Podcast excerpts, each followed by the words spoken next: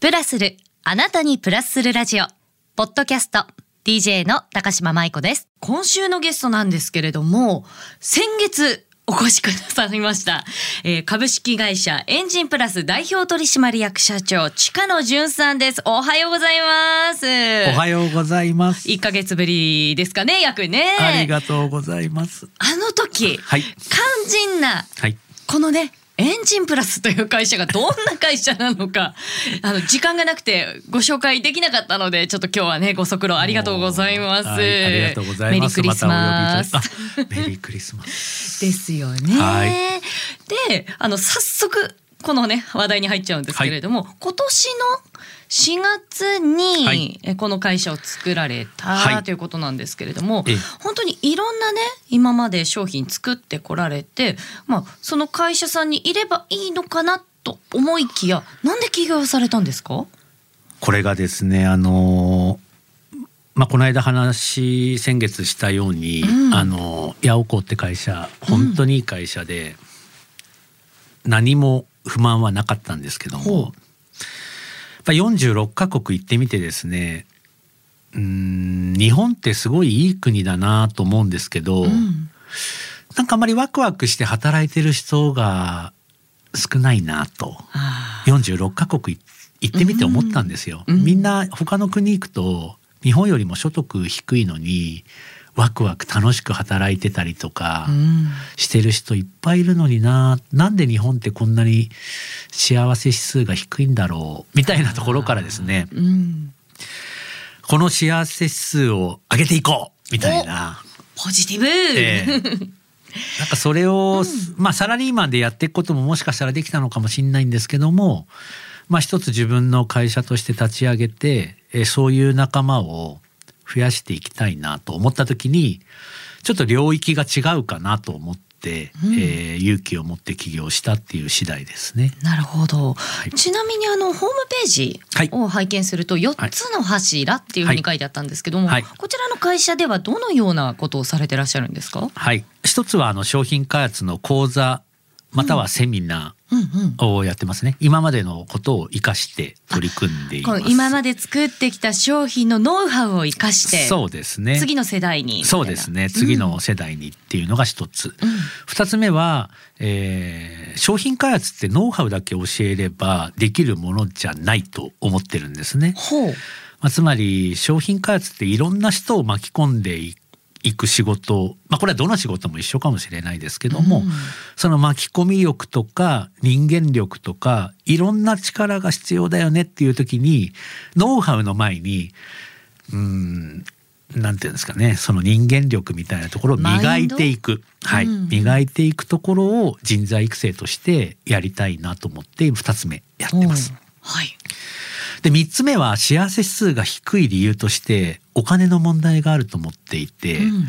えーお金のまあ勉強というか、えーお金のことをこう学びながら、えー未来を考えるみたいなのが3つ目。例えば投資とか。う、ん、そうですね。うん。投資、自分の投資も投資。うん。お金も投資なんですけども、うん。えーその未来に向けて、えー今やれることを考えてみようみたいな形が3つ目。はいで4つ目はさっきのワクワク働く大人を増やしていくっていうことでコミュニティ運営をしてます。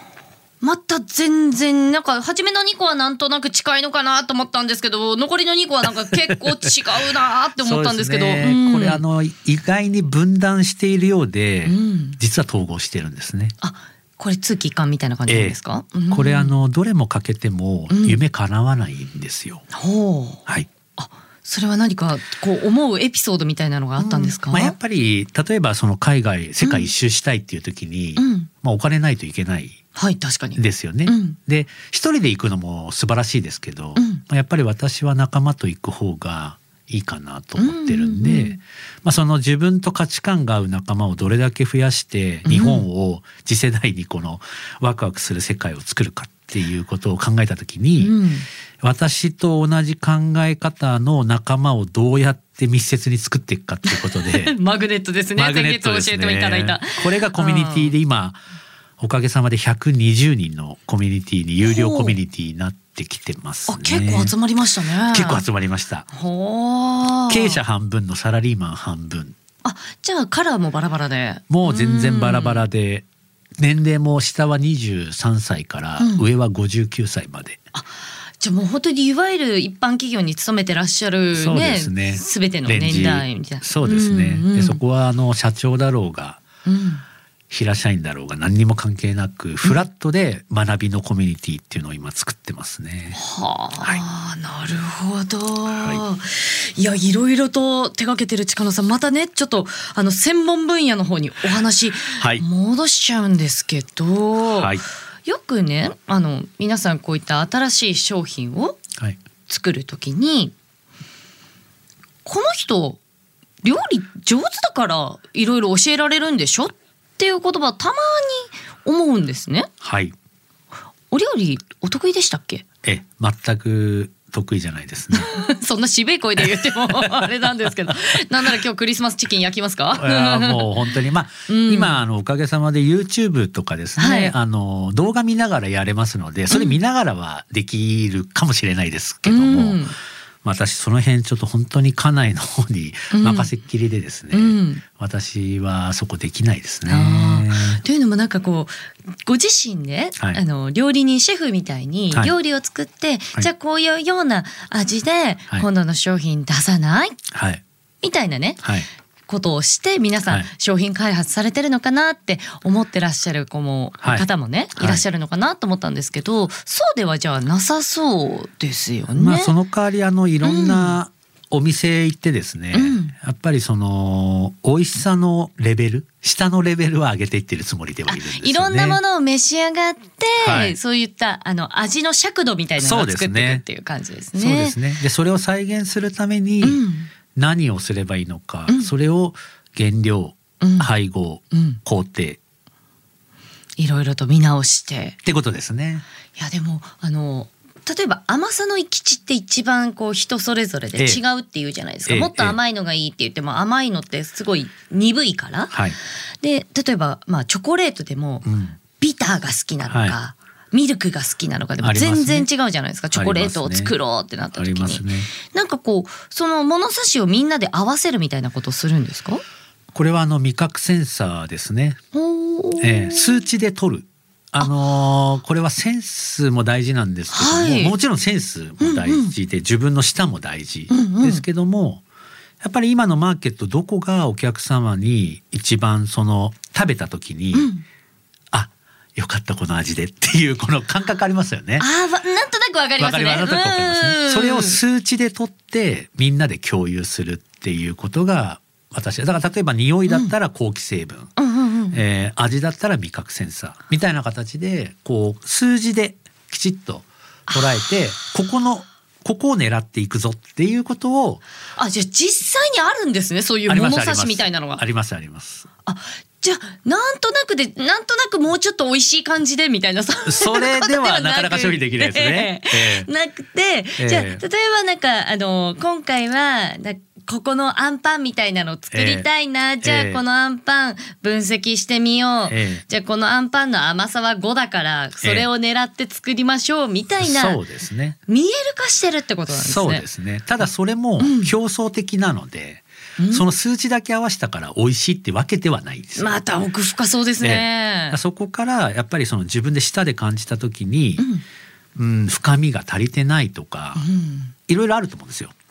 そこはじゃあ今度何で足していくのか、うん引いていくのかとかいうことはあの独自にきちっとやっていってまあ相当やっぱり1年はかかっちゃうんですよね。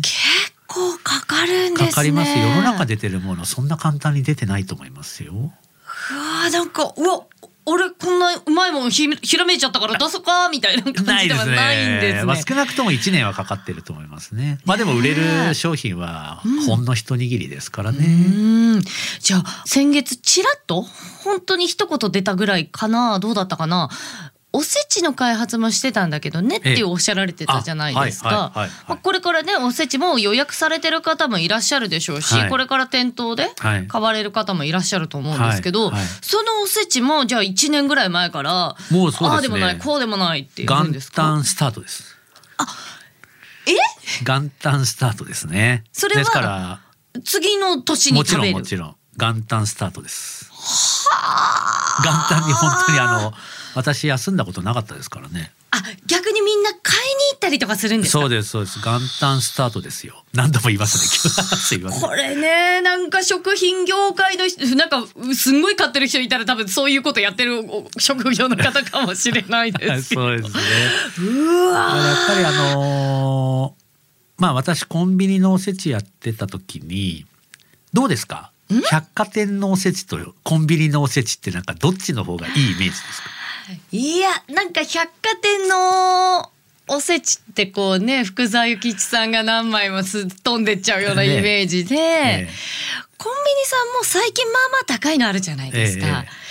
えでもですよね。なんかなーっていう。え私はあの百貨店のおせちもすごくいいものたくさんあると思うんですけども、やっぱり日本一売ってるセブンイレブンさんのおせちっていうのは、うん本当に自信持っておすすめできると思います。あまあ店舗数は確実にナンバーワンじゃないですか。でどこでも買えるわけですよね。ね。これ日本一ですね。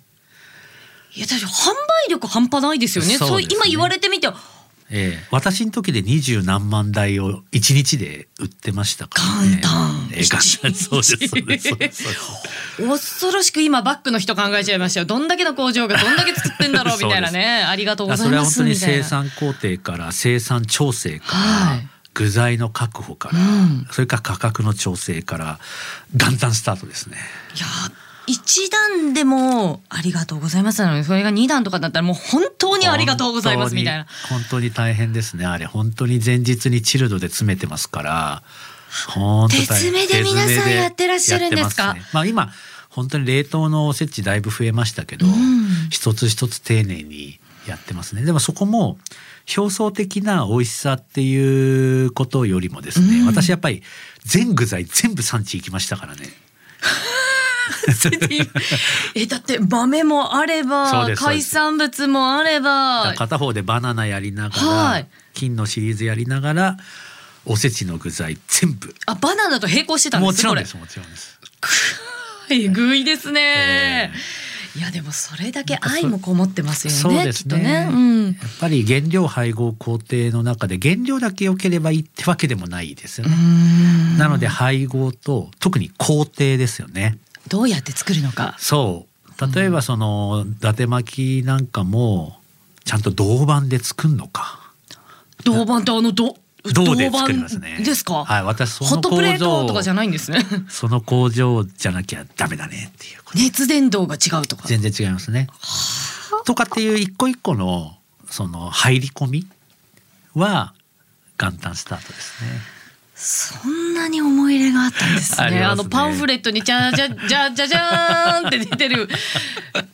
いやめっちゃあありがたく熟読しますパンフレット。いや本当ですよ。本当に本当。だからあのはい。もちろんスーパーでいろんな好きな具材だけ買ってね、やるおせちも大事だと思うんですけど、うんそもそもおせち料理って何のために食べるんだっけっていうところを、うんやっぱり次世代につなげていきたいですよね。ああ確かにねお家の方がね、ええゆっくりとねそして家族がねだんだんでっていうのあ。りますからね。まあ私栗きんとんだけやっぱりどうしても食べちゃうみたいなね そういう買い方もいいですよ。まあね好き嫌いありますけどねええ。ただやっぱりいろんな具材があって何のためにおせち食べてんのかっていう目的をねうん見失わないように仕事もあ目的と手段ってよく言いますもんね。あねやクリスマスに元旦の話 そしてねあの働き方の話まで伺っちゃいましたけれども 本当にね年の瀬にありがとうございます。今週のゲストは株式会社エンジンプラス代表取締役社長近野淳さんでした。ありがとうございました。ありがとうございました。